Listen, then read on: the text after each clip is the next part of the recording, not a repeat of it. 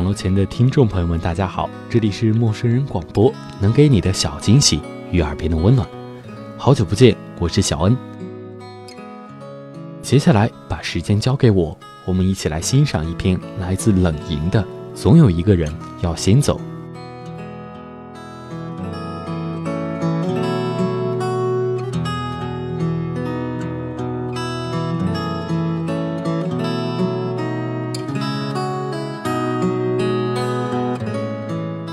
命运的河流轻轻拐弯。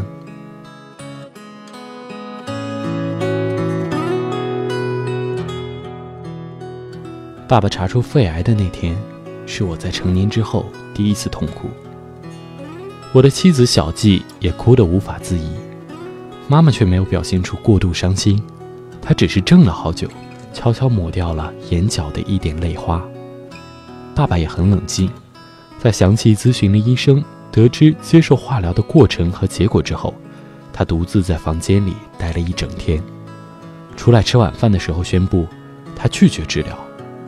在我和小季的劝说和反对声中，妈妈始终沉默着，只是一声不响地往爸爸碗里夹了几筷子菜。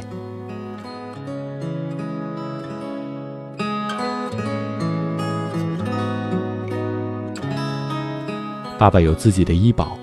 治疗费用摊下来，家里要负担一部分，但也是家庭经济实力允许的范围之内，并不会造成困窘。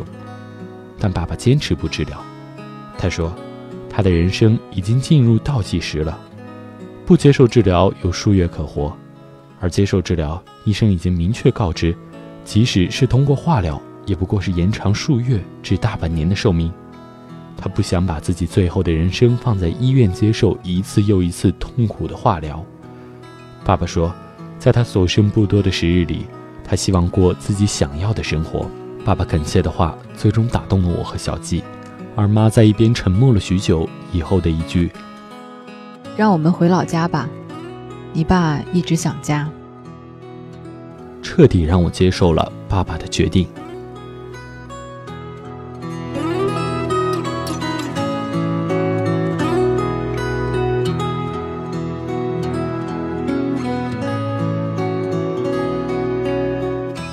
年前，我和小季结婚。为了照顾从小城的学校退休后住到农村的父母，我们劝说再三，将他们接到了我们身边。在这高楼林立的闹市，回想起来，爸妈确实不是多自如。他们时常怀念农村出门就可见的田野河流，喜欢与邻里淳朴无间的家常往来，不习惯大城市里的坏空气。第三天。我和小季就将他们送回了农村老家。回来的路上，小季就问我：“你说，你妈爱你爸吗？”这个问题在我心中已时常微妙存在。我读不懂父母的爱情，在我印象中，他们总是淡淡的，不曾见过他们争吵，也很少见到他们像别的夫妻一样甜腻打闹。爸爸对妈妈没有甜言蜜语。妈妈也从来没有像别人家的妻子管束丈夫那样约束爸爸。相对别的夫妻，他们之间有太多的自由和个人空间。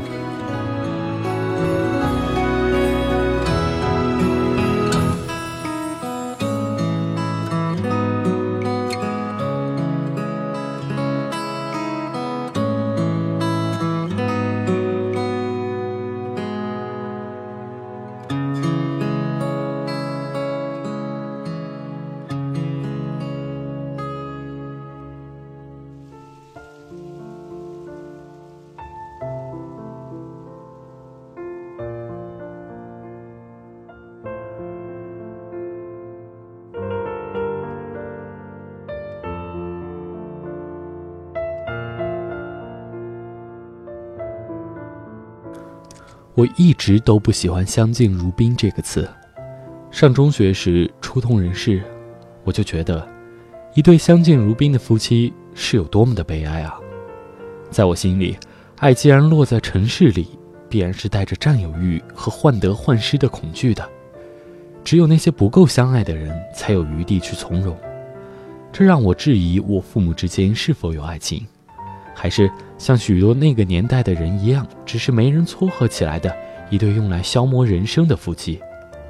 爸爸的五十三岁，突来的病患让他的命运拐了弯，而他与妈妈的感情却似乎未有新意。现在，爸爸的生命进入了倒计时，他放弃了艰辛的抗争，妈妈支持了他的放弃。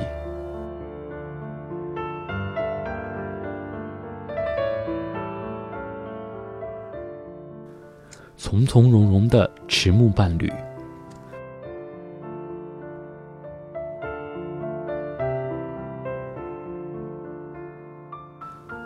爸爸回去以后，他们的日子竟然也过得从从容容。荒芜已久的院子重新打理的一片生机。爸爸隔三差五去花市，买来许多花束，雇三轮车拉回家种下。白木香、佛手柑、绣球。含笑，几株开粉白花朵的蔷薇绕墙而行，被养得郁郁葱葱。我和小季每月回去看它们。小院的花事一次比一次繁盛。春天收尾，夏天来临，在花团锦簇的蓝色绣球花丛里，两把老藤椅并肩摇立，说不清的踏实默契。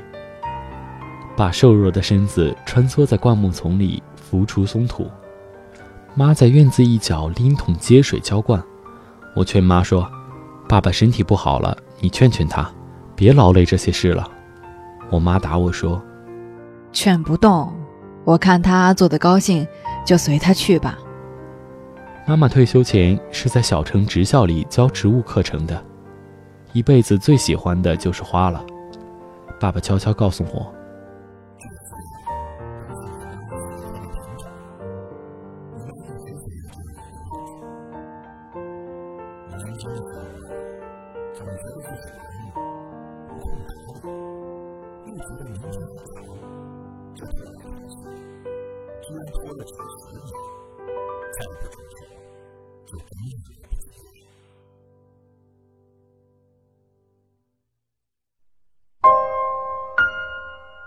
爸爸居然这样浪漫，妈妈的心愿，爸爸原来一直是看在眼里，记在心里的。我问爸爸说：“我妈知道这些花你是给她栽的吗？你跟妈说过吗？”爸爸答。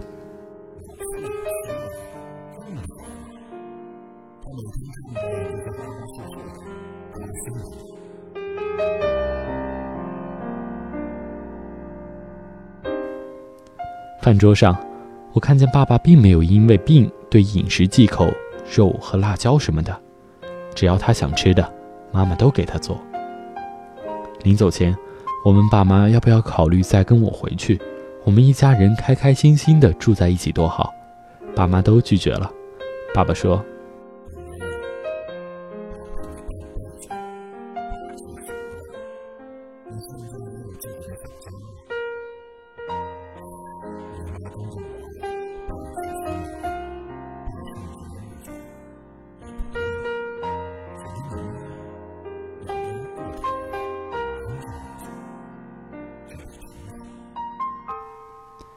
生命最后的日子，我爸选择了和我妈一起度过。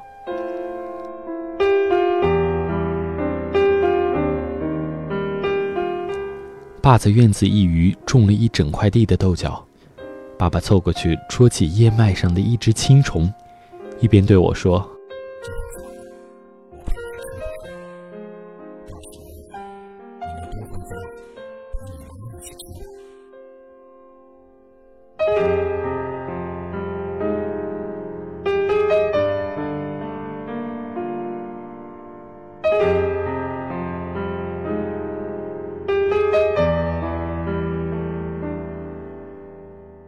有个人要先行。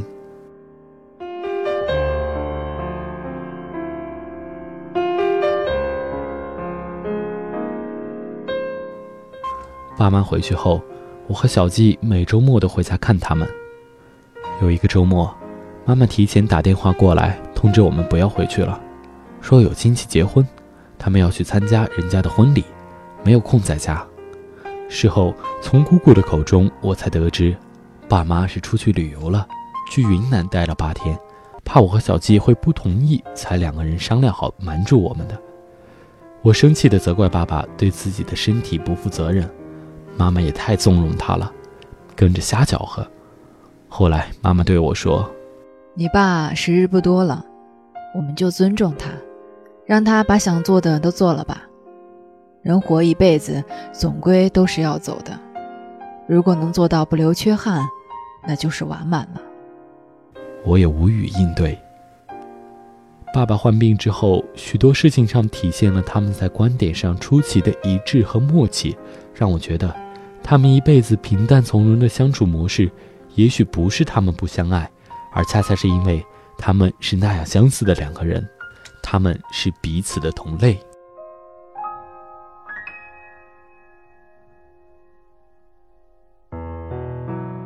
云南回来后的第二周，爸爸病重了，这一次。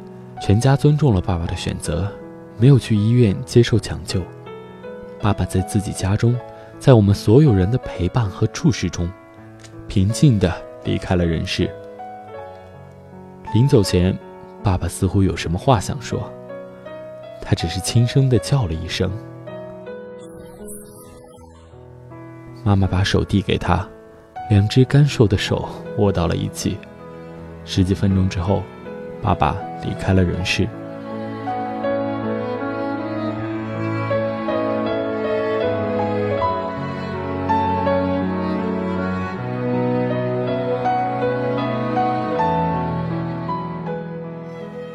葬礼上，妈妈井井有条地打理着事务，虽然悲伤，情绪却没有太大的失控。关舅入葬的时候，妈妈用她瘦弱的肩膀环住了我。因压抑哭泣而抖动的心，妈妈说：“广儿，你不要哭。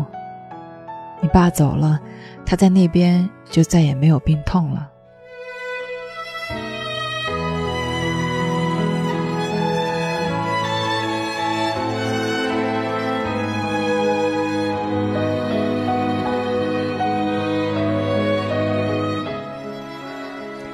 只是几个小时以后，送葬的队伍散去，妈妈却还是不愿意离开。她让我和小季都先回去。她说：“你们走吧，我想在这儿安静陪陪他。地底下黑，他一个人多孤独。”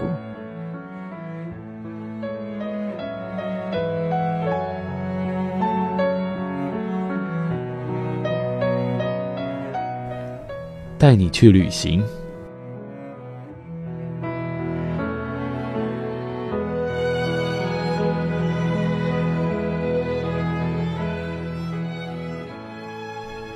爸爸离世之后，妈妈的人生没有衰败，反而开始喜欢起了旅行。这短短半年里，她通过小城的旅行社多次跟团旅行，分别去了三亚、南京和浙江。没有了爸爸的妈妈，似乎过得更洒脱了。回家看妈妈，聊起旧事，第一次跟我说起她和爸爸相识到结婚。妈妈说，第一次是通过媒人介绍见到爸爸，她就觉得。这辈子就是这个人了。妈妈回忆时，脸上那一刹那划过少女般的娇羞，分明就是爱情。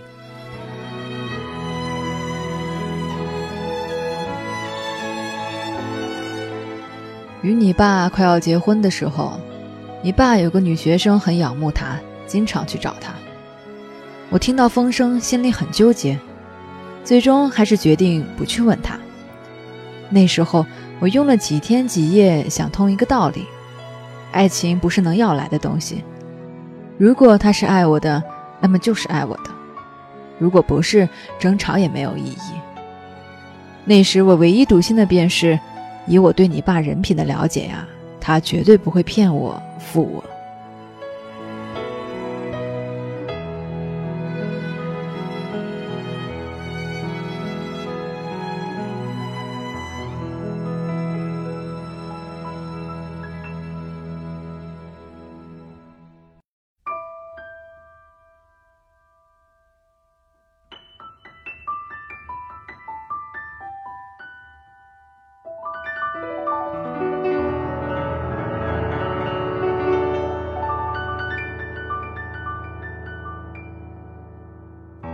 那件事情果然不了了之。听说爸爸拒绝的干净彻底。妈妈还说，几十年走下来，与你爸之间也有过一些怄气的时候。夫妻哪有没有生过嫌弃的？但每每想一想，人生也就短短几十年，下辈子不知道还能不能遇到他，气就消了。我问妈说：“你和我爸一辈子都没有说过一句我爱你，不觉得遗憾吗？”妈妈说：“爱不爱不是一定要用说来表达的，心里知道比什么都好。”妈妈朴朴实实的一句话，让我的心中一片虚然。也许，人只有对不确定属于自己的东西，才需要反复强调。和爸妈的情感相比，这世间许多的爱，是不是浮躁了些呢？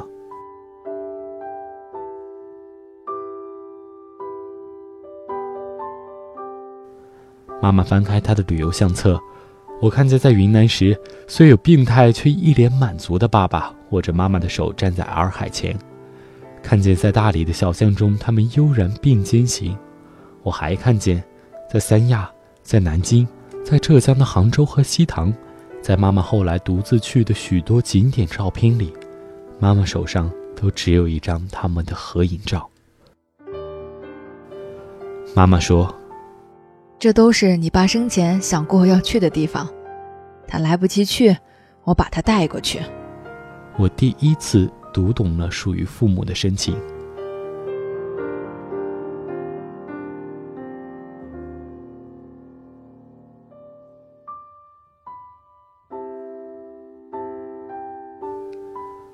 爱情沉默蜿蜒。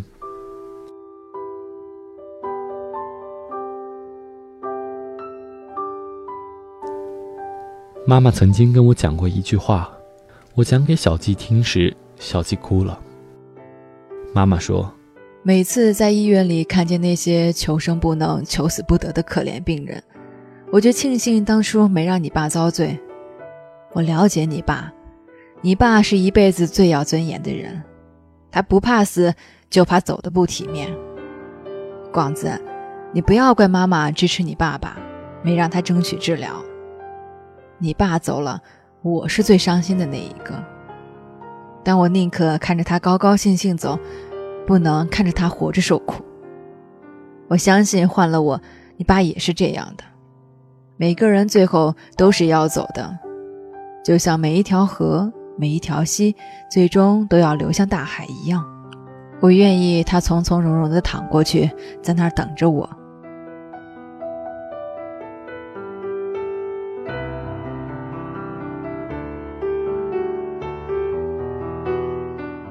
许多像我这样自诩聪明的儿女，总喜欢以自己的认识来剖析父母的情感，而我用了半生才明白，我爸妈的爱情原本像一片无言的沃土，没有花哨的张扬，不需要浅薄的表达，却是彼此人生中最可靠、最实在的默然根基。这人世间的爱情会绽放出许多面目，而他们的那一株，沉默蜿蜒，将彼此的人生。都攀演成葱茏绿意。